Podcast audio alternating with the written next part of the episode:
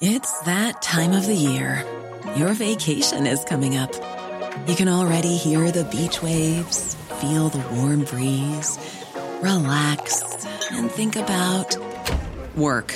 You really, really want it all to work out while you're away. Monday.com gives you and the team that peace of mind. When all work is on one platform and everyone's in sync, things just flow wherever you are. Tap the banner to go to Monday.com.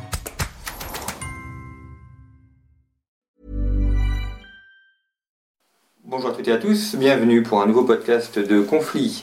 Nous allons parler de l'Europe, de la culture européenne, et pour cela je reçois Rémi Brague. Bonjour, merci d'avoir accepté l'invitation de Conflit. Euh, Rémi Brague, vous êtes professeur émérite à l'Université de Paris, également à l'Université de Munich. Vous avez publié plusieurs ouvrages sur euh, l'histoire des idées de la philosophie européenne. Je cite deux de vos derniers ouvrages, le, règne de l'homme, paru chez Gallimard en 2015, et Où va l'histoire, un recueil d'entretiens paru chez Salvatore en 2016. Et puis également un ouvrage que de nombreux étudiants euh, ont probablement lu aussi durant leurs études, Europe, la voie romaine, qui était paru en 1992, euh, où vous traiter justement de cette culture européenne, ce qui va nous, intéresser aujourd'hui.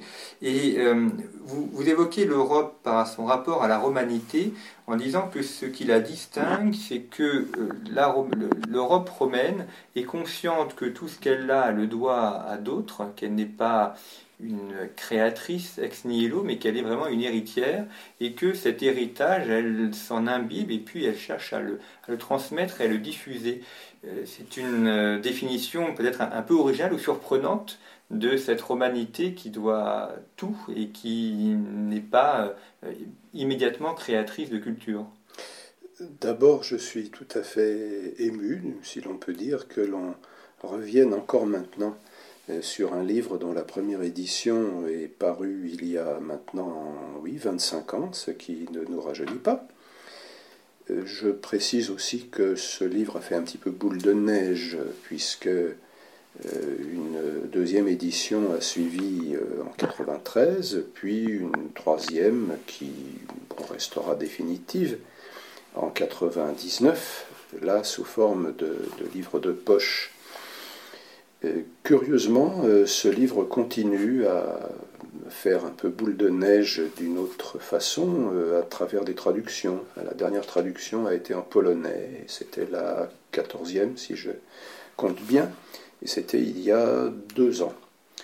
Donc euh, j'ai l'impression de revenir un petit peu en arrière, mais en même temps de continuer sur la même trajectoire. Alors pour répondre à votre question, ben, je commencerai par dire que la romanité de l'Europe euh, qui est en question dans, ce livre et qui en constitue l'idée centrale, puisque le titre même, bon, Europe, la voie romaine, euh, indique à la fois la romanité et puis dit quelque chose sur ce que c'est que cette romanité, à savoir une voie, quelque chose de dynamique, quelque chose qu'il faut constamment parcourir toujours à nouveau.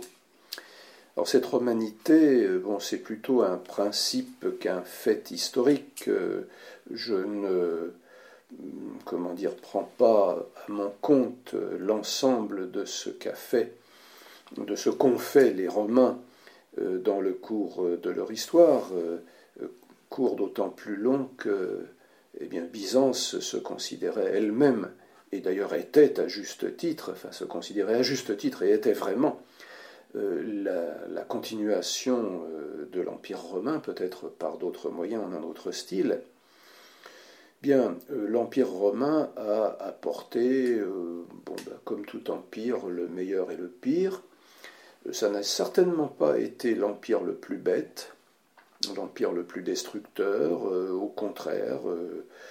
enfin, même si il y a des aspects mafiosi très nets dans la classe dirigeante romaine, même si les Romains n'étaient pas des enfants de cœur, même s'ils se sont euh, comportés avec une extrême violence, euh, par exemple contre leurs propres esclaves et puis contre les peuples qui refusaient de se soumettre, reste que, et euh, c'est ce que j'ai gardé finalement de l'expérience romaine, reste que, disais-je, ils ont eu le grand mérite de se comprendre comme des boursiers plutôt que comme des héritiers, pour reprendre une distinction qui a été lancée, je crois, par Maurras dans les années 20 ou 30 déjà.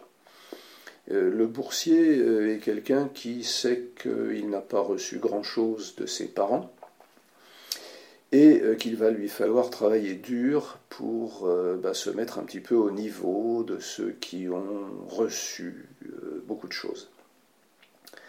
Les Romains, lorsqu'ils ont vaincu les Grecs sur le champ de bataille, lorsqu'ils leur ont infligé une raclée puissante et ont intégré la Grèce à leur empire, se sont vite rendus compte que même si sur le champ de bataille euh, il n'y avait pas photo, comme on dit, euh, même s'ils étaient les plus forts, eh bien sur tout le reste, sur le plan de la culture, ils étaient des petits garçons.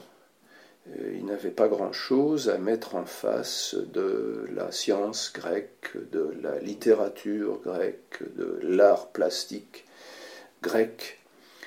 Et euh, ben, ils ont eu ce courage, pas si évident que cela. Euh, ils ont eu le courage de se mettre à l'école et d'apprendre le grec, déjà très concrètement. Même le vieux Caton, connu pour sa résistance euh, farouche à l'hellénisation, aurait fini sur ses vieux jours par se mettre au grec l'élite romaine, l'élite qui gouvernait euh, ben, finalement les deux rives de la Méditerranée, avec euh, des pseudopodes du côté de l'Angleterre, du côté euh, de l'Irak, du côté de la Roumanie, du côté du Maroc. Cette élite eh se comprenait elle-même comme investie de la mission de transmettre ce qu'elle n'avait pas inventé, mais euh, ce qu'elle avait euh, appris euh, sur les bancs d'une école pas toujours facile. Et je crois que c'est un mérite d'autant plus grand que, comme j'y ai fait allusion tout à l'heure, cette attitude-là n'avait rien d'évident. Ils auraient très bien pu dire tous ces gras et coulis, le terme existait d'ailleurs en, en, latin, ces petits grecs avec un sens de, de mépris euh, sont des décadents, euh, ils ne sont pas à la hauteur de leurs propres ancêtres, ce qui n'était pas entièrement faux d'ailleurs. Euh, nous leur avons apporté des mœurs plus viriles, nous leur avons apporté un système juridique qu'ils ne possédaient guère, ce qui est vrai également. donc nous sommes les plus purs, nous sommes les meilleurs c'est une attitude qui, euh, dans l'histoire, euh, n'est pas sans parallèle. Euh, le XIXe siècle russe a été marqué, entre autres écoles de pensée, par l'école slavophile, dont le thème était certes nous n'avons pas la civilisation matérielle euh, de l'Occident, mais nous n'en avons pas non plus le matérialisme.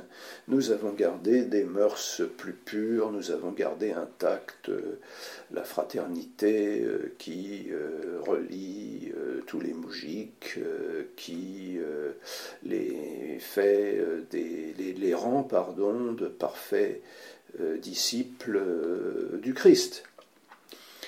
Et donc nous n'avons pas besoin d'apprendre euh, eh ce que les autres nous ont apporté. C'était d'autant plus amusant que les gens qui défendaient cela étaient eux-mêmes extraordinairement cultivés et euh, savaient très bien le français, parfois très bien l'allemand, euh, souvent très bien l'anglais, et n'étaient nullement les moujiks frustes qu'ils rêvaient dont d'ailleurs dont l'existence était euh, en grande partie mythique. Eh bien, les Romains ont eu le courage de ne pas faire cela. Et bon, cela reste donc, c'est resté, hein, historiquement parlant, euh, un modèle pour euh, bah, toute l'aventure culturelle européenne à travers toute une série de renaissances. Et puis, quand on parle de l'Empire romain, il y a toujours cette tension entre l'Orient et l'Occident. C'est un, débat très ancien chez les, historiens de savoir si Rome a voulu conquérir l'Orient et finalement c'est lui-même qui s'est fait conquérir par l'Orient. Marc, Marc-Antoine qui veut prendre l'Égypte, Cléopâtre, Jules César. Il y, a aussi une grande fascination pour ce monde oriental et euh, on y reviendra un, peu plus tard, on pourra parler de la question des Juifs et de la judaïté et la manière aussi dont ça a imprégné l'Empire romain. Mais euh, on a l'impression que les, Romains, comme vous l'avez dit, sont conscients de leur, euh, infirmité ou de leur lacune et qu'ils sont, ils sont en admiration devant un Orient qui est quand même à leur époque le monde de la civilisation. Tout à fait. Alors ça, ce sont des faits qui sont bien connus. Vous avez fait allusion, là, sans avoir le pédantisme de le citer. Ben, ce pédantisme, je vais l'avoir, euh, au vers bien connu d'Horace, euh, la Grèce vaincue a été vaincue par son farouche, par son sauvage vainqueur. Ce qui veut dire, euh, bon, les Romains ont infligé la pâtée aux Grecs, mais de cette pâtée, ils se sont nourris, si je puis dire. Euh, il est amusant d'ailleurs de voir que cette formule euh, a été euh, transposée, je ne sais pas si c'est de manière consciente, ça n'est pas du tout exclu d'ailleurs que c'était conscient, par Sénèque, dans une tonalité tout à fait différente, lorsqu'il explique dans un texte que nous ne connaissons que parce qu'il a été cité par Saint Augustin dans La Cité de Dieu, que euh, les Romains se sont laissés influencer euh, par les Juifs, pour lesquels il n'a que mépris. la classe dirigeante romaine considérait les Juifs comme euh, des sauvages, comme des gens tout à fait barbares, animés par la haine du genre humain. Il y a des, des, choses terribles chez Tacite, par exemple. Eh bien, Sénèque, donc, qui ne portait pas les Juifs dans son cœur, constate que eh bien, euh, le judaïsme a fait de grands progrès euh, dans euh, la mentalité romaine, préparant d'ailleurs, enfin ça évidemment il ne le savait pas, préparant la conquête des cœurs par, par le christianisme, qui a commencé par se répandre, c'est bien connu, dans les communautés juives tout autour du bassin méditerranéen. Donc euh, on a effectivement l'impression de cette fascination pour l'Orient, un Orient plus ou moins rêvé, euh, mais aussi euh, tout à fait réel.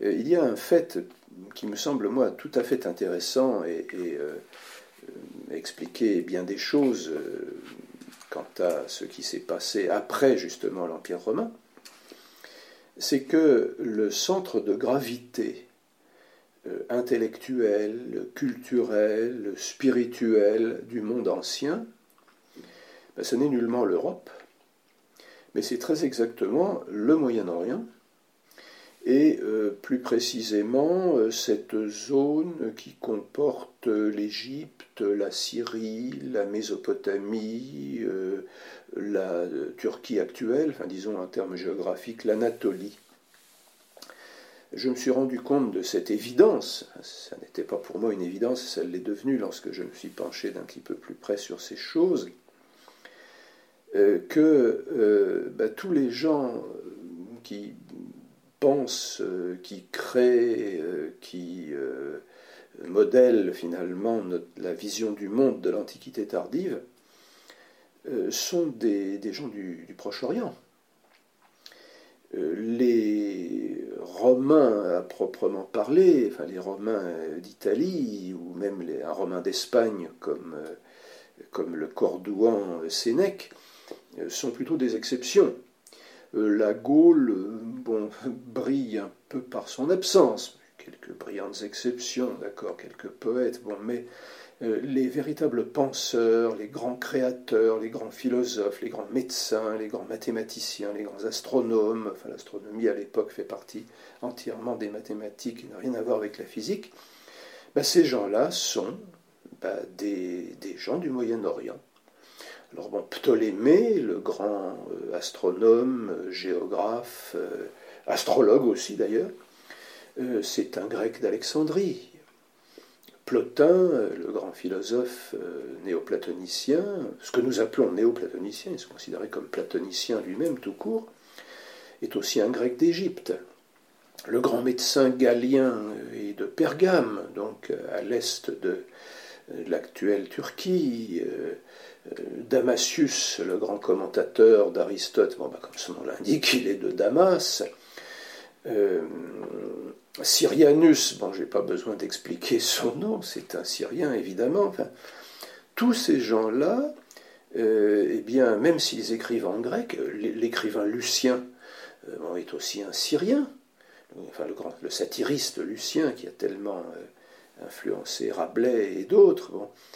Euh, tous ces gens-là euh, bon, bah, sont, les héritiers de euh, ces cultures qui ont été les plus anciennes du monde, en tout cas si l'on accepte la Chine. c'est quand même en Égypte et en Mésopotamie que l'on a inventé, à peu près en même temps d'ailleurs, l'écriture et puis l'État comme entité indépendante, comme caste de, scribes, de, fonctionnaires. Euh, c'est en Phénicie que l'on a inventé l'alphabet. Enfin, nous sommes euh, finalement les, héritiers très lointains de ce Moyen-Orient. Alors c'est intéressant de euh, constater ce phénomène pour comprendre ce que j'appelle l'excentricité de la culture européenne. excentrique, bon, c'est un terme qui vient initialement euh, de l'astronomie ancienne. Ça désignait ces sphères qu'il fallait postuler pour euh, rendre compte des apparences, pour sauver les phénomènes, comme on dit. Et puis, bon, sans doute à partir d'une plaisanterie d'étudiants de Oxbridge, c'est devenu un adjectif pour désigner bon, quelqu'un qui a une conduite inhabituelle. donc, dans le, en anglais, bon, bah, c'est le, farfelu, le, bizarre. il y a un élément de cela dans la culture européenne. La culture européenne est essentiellement bizarre par rapport à ce que j'appellerais des cultures normales. La culture chinoise est une culture absolument normale, par exemple. Les cultures précolombiennes sont normales, les cultures africaines sont normales. La culture indienne est normale, la culture européenne est bizarre et cette bizarrerie tient en grande partie à son caractère excentrique, mais ce mot étant pris, cet adjectif étant pris là au sens propre du terme, c'est-à-dire ce qui a son centre en dehors de soi-même. Les centres culturels, les points de référence, les centres de gravité intellectuelle et spirituelle de l'Europe, eh bien, c'est euh, Athènes, qui ne s'est jamais considérée comme européenne jusqu'à une date très récente. C'est Jérusalem, qui ne s'est jamais, et qui continuent à ne pas se considérer comme, comme européennes, ce sont des points de référence qui sont euh, extérieurs et vers lesquels il faut constamment se déporter. Euh, en une suite, eh bien je, je, me répète un peu, de renaissance, c'est-à-dire de retour à non pas ses propres origines, mais des origines extérieures, ce qui est assez phénoménal quand on y réfléchit.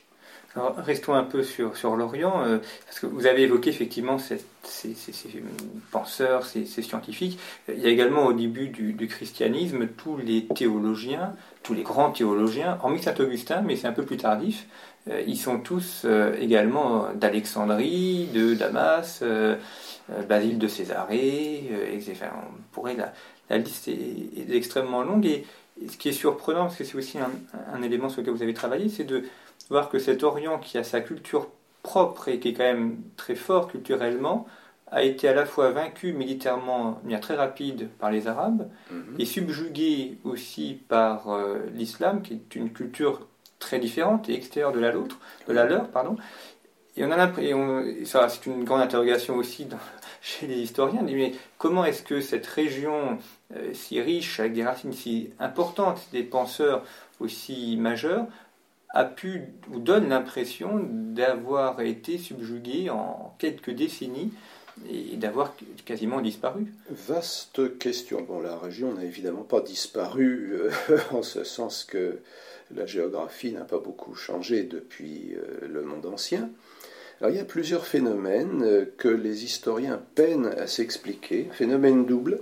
D'une part, la rapidité de l'expansion arabe. Je, dis plutôt l'expansion arabe, puisque les tribus qui ont conquis le Moyen-Orient et le sud de la Méditerranée et qui sont allées jusqu'aux frontières de la Chine en Asie centrale n'étaient pas toutes musulmanes.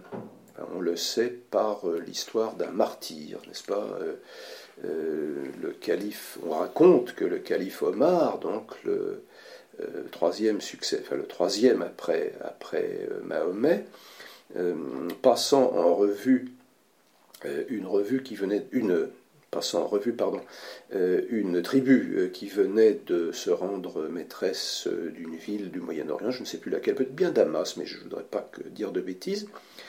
Euh, s'aperçoit que cette tribu était chrétienne. Donc il leur demande de faire leur soumission, ce qui veut dire devenir musulman. il y en a un qui refuse et euh, qui veut rester chrétien et qui donc euh, est mis à mort.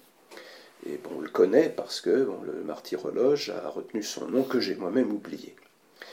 En tout cas, cette conquête a été dix fois plus lente que celle d'Alexandre, Alexandre a mis à peu près dix ans pour se rendre maître du Moyen-Orient jusqu'aux Indes, jusqu'à la vallée de l'Indus. Mais ce qui est remarquable, c'est qu'elle a été durable. Alors que, bon, bien sûr, il y a eu des royaumes hellénistiques qui ont duré un certain temps. Il y a eu une culture indo-grecque euh, dans le Gandhara, euh, mais euh, ça n'a pas donné des racines aussi profondes ça n'a pas plongé des racines aussi profondes que la, culture arabe. Euh, alors ça c'est le premier phénomène. Pourquoi cette rapidité relative et cette durabilité? La rapidité relative peut avoir euh, plusieurs causes. Une cause que l'on néglige assez souvent, euh, c'est que les régions qui ont été conquises avaient été dépeuplées un siècle auparavant un peu moins d'un siècle auparavant, par la grande peste euh, qui a empêché Justinien, l'empereur de Constantinople, de reconquérir la totalité de l'Empire romain. Donc euh, l'Arabie ayant été euh, à l'abri par son éloignement géographique de, des microbes, eh bien, avait continué à produire euh, du matériau humain qui a été euh, fort utile euh, pour la, pour la conquête. Il est amusant d'ailleurs de voir que si Charles Martel a arrêté la bande de pillards arabes qui voulaient s'emparer du trésor de la cathédrale de Tours, ça s'est passé donc entre Tours et Poitiers, ce qu'on appelle la bataille de Poitiers. Les Arabes appellent ça la chaussée des martyrs, puisque il y a eu des victimes du côté arabe. Ils ont été arrêtés à l'endroit euh, où la peste s'était arrêtée, donc où la population était plus dense. Bon, ça c'est pour les historiens. Je ne suis historien que euh, par accro et de seconde main. Euh, pourquoi ça s'est arrêté? Bah, Déjà, ça ne s'est pas arrêté tout de suite. Hein. le, Moyen-Orient a connu une culture brillante sous, la, sous domination islamique. Et euh, cela s'explique en grande partie parce que euh, bah, cette culture euh, grecque, ou en tout cas d'origine grecque, avait été transmise dans les écoles des couvents syriaques, des couvents de langue syriaque, qui avaient traduit Aristote et sans doute d'autres choses, enfin qu'on étudiait soit en grec, soit en syriaque, l'héritage culturel grec.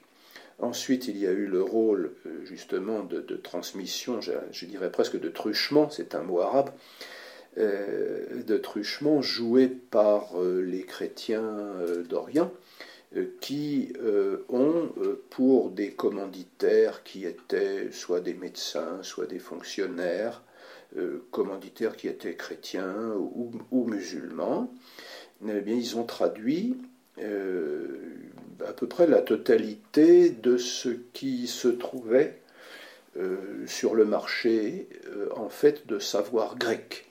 Alors ils ont traduit euh, les philosophes, ils ont traduit Aristote, bien entendu, enfin pas les philosophes, ils ont traduit Aristote et ses commentateurs, Platon n'a pas été traduit, il n'existait que sous forme de, de résumé, certains dus à Galien d'ailleurs, le médecin qui était aussi philosophe.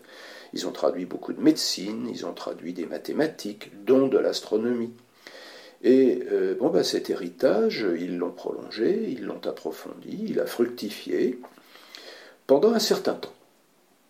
Et puis, alors là, c'est la seconde énigme euh, historique. Euh, en gros, à partir du XIe siècle, il faudrait ici mille nuances, hein, les dates ne sont pas des près, ça s'est passé de manière différente, à des rythmes différents euh, dans des différentes régions euh, qui constituaient euh, l'Empire musulman. Ça s'est pas passé de la même façon en Andalousie qu'en Iran ou en Égypte. Bon, je, simplifie à outrance. À partir du XIe siècle, en gros, eh bien, on a l'impression qu'il y a une sorte d'ankylose. Le terme a été employé par, par un historien français dont j'ai oublié le nom, j'en suis bien désolé, disons, une sorte de, ben, pas d'arrêt euh, brutal, mais enfin de, de, paralysie progressive euh, de euh, la culture islamique, avant tout d'expression arabe. Et on a du mal à trouver des, disons, des pensées originales euh, après euh, bah, quelqu'un qui est un peu une étoile filante, euh, comme Ibn Khaldun. Ibn Khaldun, donc au XVe siècle, eh bien, invente d'une certaine manière la sociologie, ou une forme de sociologie, ou une forme de théorie de l'histoire. Et puis après lui, bah, il n'y a vraiment pas grand-chose que l'on puisse considérer comme vraiment nouveau. En Iran, Peut-être a-t-on conservé deux ou trois choses. Ce que j'en sais, euh, avant tout par Henri Corbin, qui était un des grands redécouvreurs, ne m'a jamais semblé euh, absolument extraordinaire. Enfin, ce philosophe Mollah Sadra, ce philosophe de Shiraz, un contemporain de Descartes, euh, ben, je ne vois pas trop ce qu'il a apporté de nouveau par, rapport à, par rapport à Avicenne. Avicenne qui est mort en 1037, donc au XIe siècle. Alors pourquoi ça s'est passé comme ça? Eh bien, euh, le problème est tellement douloureux que l'on n'ose plus tellement même le poser. Hein. En français, euh, le, dernier travail euh, consacré à ce problème de l'ankylose culturelle du monde islamique date de 1956 ce sont les actes d'un congrès euh, tenu à Bordeaux, et d'ailleurs qui est d'un excellent niveau, c'est une très bonne chose, mais depuis, euh, ben, on n'ose plus tellement poser la question. Le seul auteur que je connaisse euh, qui ait osé affronter le problème est un Israélien d'origine allemande, qui écrit d'ailleurs en allemand aussi bien qu'en hébreu. Je l'ai lu en allemand, j'ai lu son livre, ça va quand même plus vite que l'hébreu. Euh, ce livre s'appelle euh, Versiegelte Zeit, enfin le, temps sur lequel on a apposé un sceau, le, temps scellé, et donc euh, de ce point de vue-là, fermé, immobilisé. Lui-même n'est pas. Il s'appelle Dan Diner. Diner, c'est écrit comme un dîner, n'est-ce pas, des I-N-E-R. Il enseigne à Tel Aviv, je crois, ou à Jérusalem, je ne sais plus, et à Potsdam. Donc il a, il a cheval sur deux chairs. J'ai connu ce livre dans des circonstances assez amusantes. C'est un éditeur américain qui m'a demandé de, dire ce qu'il y avait dans le bouquin et si ça valait la peine d'être traduit. J'ai répondu oui. Je n'ai sans doute pas été le seul, loin de là, et il a effectivement été traduit en anglais euh, sous le titre Lost in the Sacred, hein, perdu dans le sacré. Lui-même n'est pas un spécialiste à proprement parler de, la question, c'est plutôt un, un spécialiste d'histoire contemporaine, mais bon, il utilise de bons auteurs de seconde main et il a bon, plusieurs hypothèses, euh, une étant m'a semblé intéressante, mais euh, comment dire, est à la fois un effet et une cause, c'est le refus de l'imprimerie. La culture euh, de langue arabe, en particulier en perse, connaissait la lithographie. et reproduisait certains ouvrages par ce procédé. Mais la percée de Gutenberg, ça a été les caractères mobiles, comme vous le savez, c'est-à-dire le fait de pouvoir réutiliser des caractères que l'on a dans une casse et que l'on recompose euh, euh, au fur et à mesure de, l'impression du livre, ce qui faisait gagner un temps et une énergie folle. Eh bien, euh, l'imprimerie non seulement n'a pas été connue, mais dans l'Empire ottoman, en tout cas, elle a été refusée. Elle a été employée un petit peu au début du XIXe siècle, mais pour des ouvrages techniques, euh, des traités d'artillerie en particulier, des ouvrages de, technique militaire. Et puis ensuite, bah, l'imprimerie a été fermée et on a des décisions de certains juristes qui disent bah non, euh, il vaut mieux en rester à, à l'écriture manuelle, en rester au manuscrit. Et finalement, il n'existe guère d'imprimerie dans le monde musulman qu'à partir de la fin du XIXe siècle. En Égypte, il y a eu un grand centre à Boulak euh, qui a bon, imprimé, qui continue à imprimer. Enfin, maintenant, ça s'est évidemment généralisé, mais euh, disons que quelques siècles comme ça ont été perdus. Alors maintenant, puisque en, Europe, l'imprimerie date des environs de 1450, donc ça fait au moins trois siècles, voire quatre siècles de, de perdus. Maintenant, est-ce que c'est une cause? Ou un effet. Hein. Euh, quand vous demandez à un historien quelle est la cause de quelque chose, euh, deux cas se présentent. S'il est mal élevé, il vous rit au nez. Euh, s'il est bien élevé, il a un sourire fin et vous dit, vous savez, nous autres historiens, nous nous contentons de raconter, de, faire des de, de, réciter, de, reproduire des intrigues, mais nous ne saurions pas nous lancer dans la métaphysique, n'est-ce pas? Nous ne disons pas que telle chose s'est produite parce que telle chose. Bon, donc là, euh, moi qui ne suis pas historien, euh, je suis un petit peu déçu. Et, en tout cas, le problème reste ouvert et euh, explique euh, en grande partie euh, eh bien la, comment dire, la, tristesse, la tristesse du monde islamique actuel, qui est partagé, qui est pris en tenaille entre deux, deux façons de voir, deux visions du monde. D'une part, la conviction euh, de posséder la religion définitive, euh, le dernier cri, euh, la religion qui surclasse les religions précédentes et qui est faite pour les, pour les remplacer. Et puis d'autre part, la conscience térébrante d'un retard culturel, d'être un peu, culturellement parlant, la lanterne rouge de l'humanité. Et d'autant plus, si je puis dire, que l'on se rapproche du centre même de l'islam, puisque des pays comme l'Indonésie euh, se, débrouillent mieux, ou la Malaisie se, se, débrouille mieux, ou la Turquie même, se débrouille mieux que les pays arabes.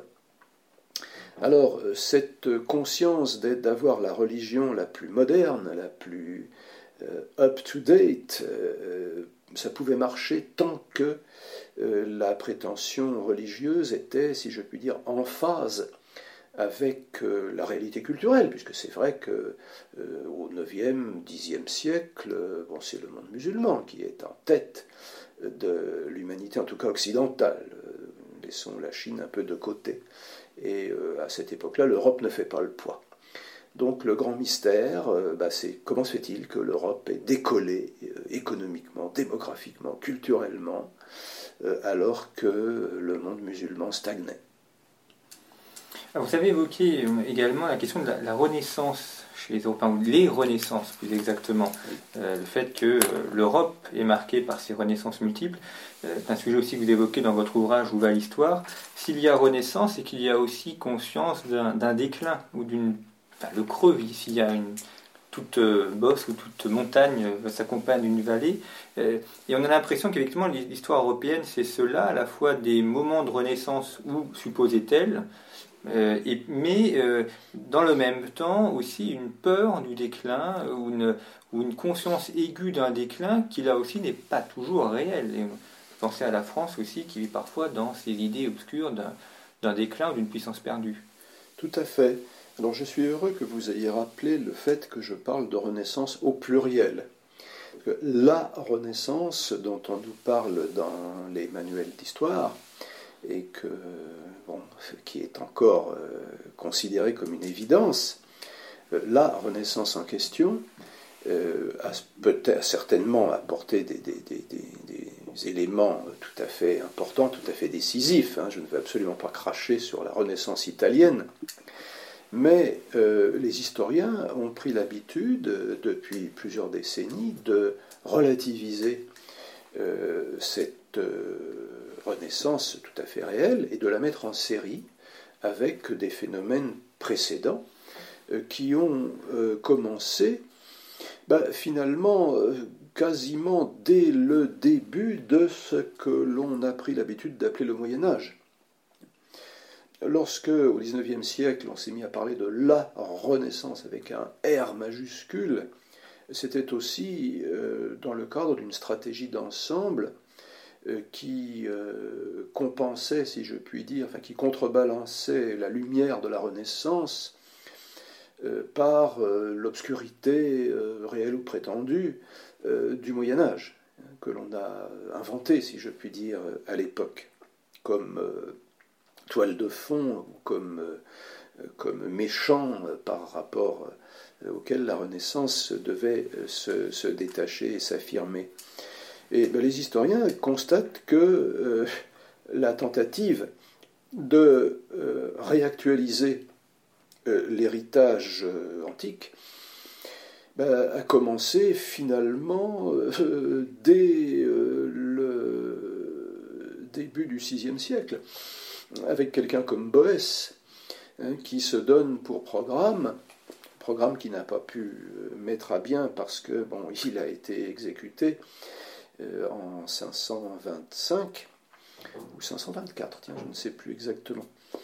Euh, donc euh, son but était de traduire l'ensemble de la philosophie grecque classique, de traduire tout Platon, traduire tout Aristote et les commenter. Un vaste programme qui n'a pas pu mener à bien.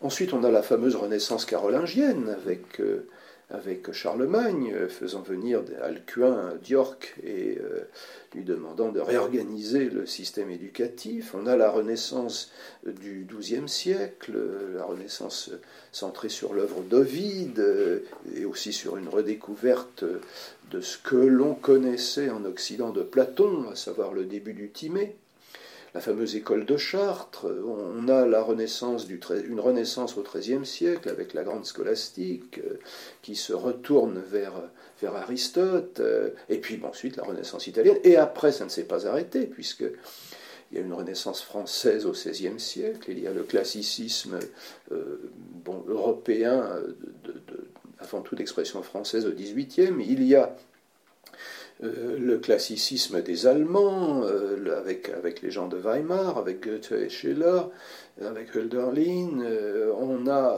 bon, une série ininterrompue de Renaissance. Mais j'insiste sur le mot Renaissance et sur la valeur de concept que je lui donne. Je distingue pour ce faire la Renaissance spécifique à l'Europe, et euh, ce que j'appelle, en empruntant à l'anglais euh, un mot qui est utilisé avant tout en contexte religieux, revival. Un revival, donc une reviviscence, si l'on veut, euh, consiste à retourner à ses propres sources. Le mouvement franciscain est un excellent exemple. Retourner à l'évangile sine glossa, hein, sans explication qui mette de l'eau dans le vin pur du sermon sur la montagne. Et puis alors les revivals anglais, le méthodisme par exemple, dans l'Angleterre du XVIIIe siècle, sont des exemples bah, de désir de retourner à une pureté primitive, mais une pureté primitive qui est la nôtre. En revanche, ce qu'il y a d'extraordinaire dans les renaissances européennes, c'est qu'il s'agit de retourner à euh, une culture euh, qui n'est pas la sienne, une culture grecque, qui n'a jamais été européenne à proprement parler, qui est devenue européenne par ce phénomène que j'appelle l'adoption inverse. On se choisit ses ancêtres, ce qui est quand même un peu culotté. Eh bien, euh, ce phénomène-là, euh, me semble-t-il, à ma connaissance et à la connaissance de gens qui en savent plus que moi, euh, est spécifique à l'Europe. si vous voulez un, exemple amusant, en mai 68, on appelait les grands universitaires des mandarins pour se moquer d'eux. Hein. Euh, se les représentait un petit peu comme les Dupont euh, dans le Lotus bleu, euh, habillés de façon ridicule, avec un bonnet à boules de jade ou de je ne sais quoi. Eh bien, c'était polémiquement, c'était très amusant, enfin, ça, marchait, ça, ça, tombait juste. Mais là où il s'agit de prendre les mots un petit peu au sérieux, ça, ça tape vraiment à côté, puisque les mandarins, chinois étaient recrutés euh, à partir de, sur la base de leur virtuosité euh, dans l'explication des classiques chinois, donc de leurs propres classiques. Euh, les élites européennes ont été formées et en partie recrutées sur la base de leur capacité à traduire, à comprendre et à commenter des classiques d'une autre civilisation, des classiques grecs. Donc il y a ce, mouvement constant de, d'excentration, enfin d'auto-excentricisation, si je puis dire, enfin d'auto-excentrement, euh, dans toute l'histoire de la culture européenne. Alors ça se fonde, vous avez raison de le rappeler, sur la conscience réelle ou supposée euh, d'une infériorité. Les Européens ont un complexe d'infériorité positif un complexe d'infériorité qu'ils ont su intelligemment euh, traiter et dont ils ont su euh, tirer euh, des fruits merveilleux. Alors conscience de déclin, bon, réel ou supposé, ça ne fait pas de différence. L'important c'est que l'on se croit, qu'on croit que l'on ait besoin d'aller chercher, qu'on a besoin de, travailler et de se former. Alors, terminons par un, dernier point, Rémi Brague, qui est la question de, l'Église. L'Église romaine, elle a ce nom, et euh, l'Église qui est l'héritière de Rome de par euh, son système de pensée juridique, son organisation, euh, les diocèses, à l'origine sont des termes administratifs romains, ses penseurs également, les premiers, du moins en, Occident, euh, les premiers grands penseurs sont tous des, héritiers de la culture romaine, des préfets pour la plupart. Euh, L'Église, est-ce que l'Église n'a-t-elle pas euh, absorbé l'Empire romain et la culture romaine pour la transmettre d'une part à l'Europe et puis notamment aux contrées nordiques de l'Europe qui n'avaient pas été romanisées, et puis ensuite, à partir du 19, enfin, 17e, 19e, au reste du monde? Alors c'est assez vrai, euh, mais cela ne concerne que l'Église, cela ne concerne pas le christianisme, sans lequel l'Église serait quand même bien peu de choses, il faut bien le dire.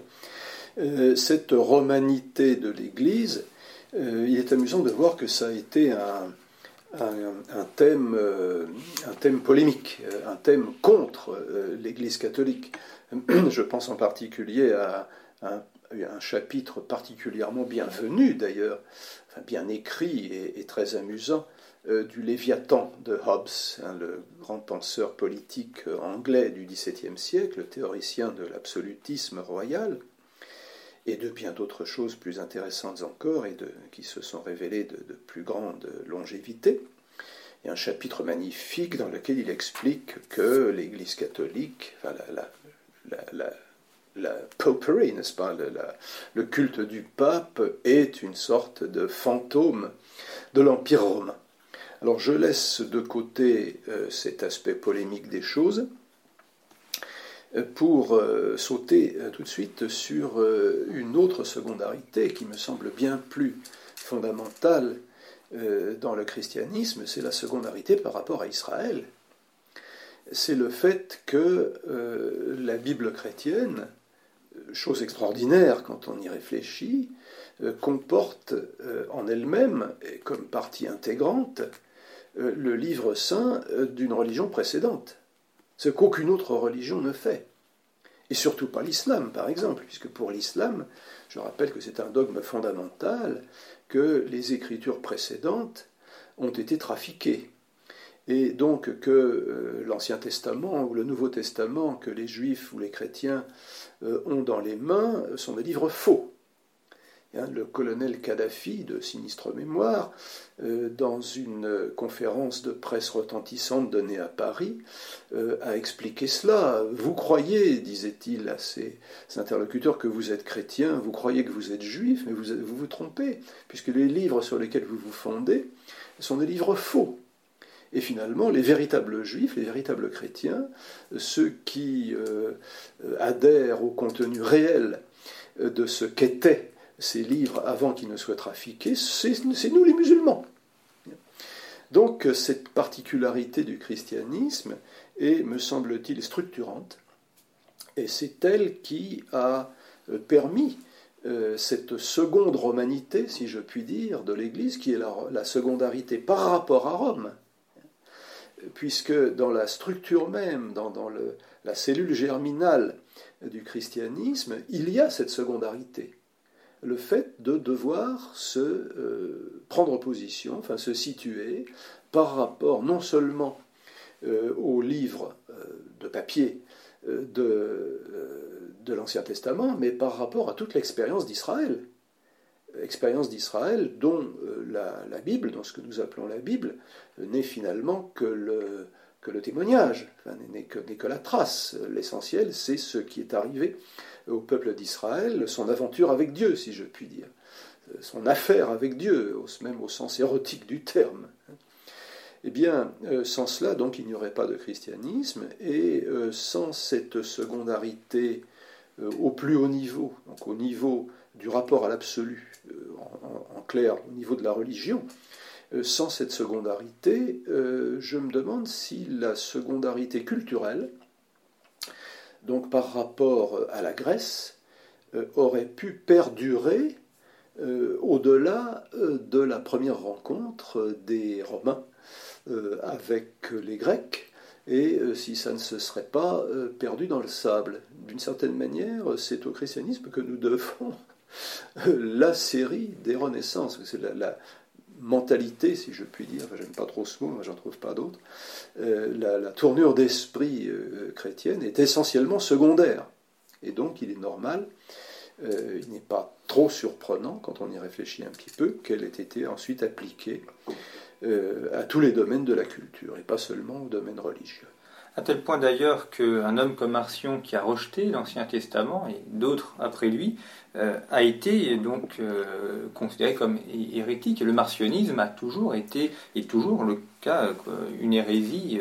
on ne peut pas dissocier l'Ancien et le Nouveau Testament. Oui, Marcion voulait d'une certaine manière faire le ménage dans la Bible et éliminer le plus clair de l'Ancien Testament comme provenant d'un Dieu qui n'était pas le vrai, qui est une sorte de caricature euh, du Dieu d'amour du Nouveau Testament, et même dans le Nouveau Testament, il voulait euh, émonder euh, pas mal de textes. Je ne sais pas s'il aurait gardé autre chose que l'Épître aux Galates. C'est une tentation récurrente et qui ne s'est pas terminée lorsque la Grande Église a eu le courage, parce que c'était difficile finalement, d'exclure de, cette interprétation euh, et de préférer euh, le, la tactique plus subtile, plus difficile, euh, qui consiste à allégoriser, à dire, bon, l'Ancien Testament reste vrai en entier, tous les commandements, les 613 commandements restent valables, mais ils sont allégorisés. C'est-à-dire qu'il ne s'agit plus de de ne pas manger, je pas, la chair des porcs, mais bon, de ne pas se conduire comme des cochons. Eh bien, euh, c'était une tactique plus difficile. Euh, c'est une ligne de crête euh, sur laquelle il faut continuer à cheminer. Et je répète, ça serait tellement plus facile de dire bon ben vous les juifs vous avez votre bouquin, nous les autres les chrétiens nous avons le nôtre, chacun son métier, les vaches seront bien gardées. bon, la tactique chrétienne, si je puis dire, est plus difficile. Bon ben elle a quand même eu de beaux fruits. Alors, elle a eu de beaux fruits. Est-ce qu'aujourd'hui, il n'y a pas une tentation de d'effacer cela euh, dans cette modernité qui donne l'impression de vouloir effacer Rome, à tel point d'ailleurs que l'histoire romaine disparaît de l'étude au collège et au lycée, le latin aussi subit pas mal d'avanies. On a l'impression que l'Europe actuelle essaye de se fonder en oubliant son passé romain et sa structure romaine. Oui, et en oubliant également le christianisme qui l'a forgé, et en essayant de partir, euh, de repartir à zéro, si je puis dire. Bon, c'est alors là-dessus, bon, ben, ce sont des choses dont je m'occupe un petit peu en ce moment, euh, qui euh, ne sont pas dans la droite ligne de ce que j'ai jusqu'à présent écrit sur l'Europe. C'est plutôt ce que j'appelle le projet moderne. après d'autres, hein, je n'ai pas inventé l'expression, euh, ben, projet qui euh, consiste justement à s'imaginer que l'on peut larguer les amarres de manière radicale, ou plutôt de manière déracinante, si j'ose un peu jouer sur les mots, euh, par rapport au passé. Alors, est-ce que l'expérience va réussir J'emploie le mot expérience parce que justement, la, modernité se conçoit elle-même comme une expérience, hein, comme euh, quelque chose qui n'a pas encore été, été, risqué et qui, euh, dont on essaye de se faire croire que ça pourrait, que ça devrait de toute façon réussir. Il est amusant de voir que euh, nos contemporains bah, gardent une sorte de, de foi très naïve en la providence. Hein. Ça, on continue à avancer, hein, on est en marche, bon, sans se demander si on ne serait pas en train de nous faire marcher, justement. Euh, vers un futur qui ne saurait être que radieux, vers des lendemains euh, qui ne, ne sauraient que chanter. Euh, je crains moi-même que nous ayons déjà des signes montrant que l'expérience est bien rate. Car enfin, une expérience n'est pas, n'est pas condamnée à la réussite. Hein votre papier tournesol peut rester rouge alors que vous voudriez qu'il devienne bleu ou des choses de ce genre-là. Ça, ça peut arriver. Eh bien, merci Rémi Braque d'avoir accepté l'invitation de Conflit. Je vous rappelle vos deux derniers ouvrages, Où va l'histoire, paru chez Salvatore, et Le règne de l'homme, paru chez Gallimard. Et puis vous pouvez retrouver Conflit en kiosque avec ce mois-ci un numéro consacré à la puissance française. Que reste-t-il de la puissance française? Et un hors-série consacré au pouvoir des villes. Merci pour votre fidélité, à bientôt.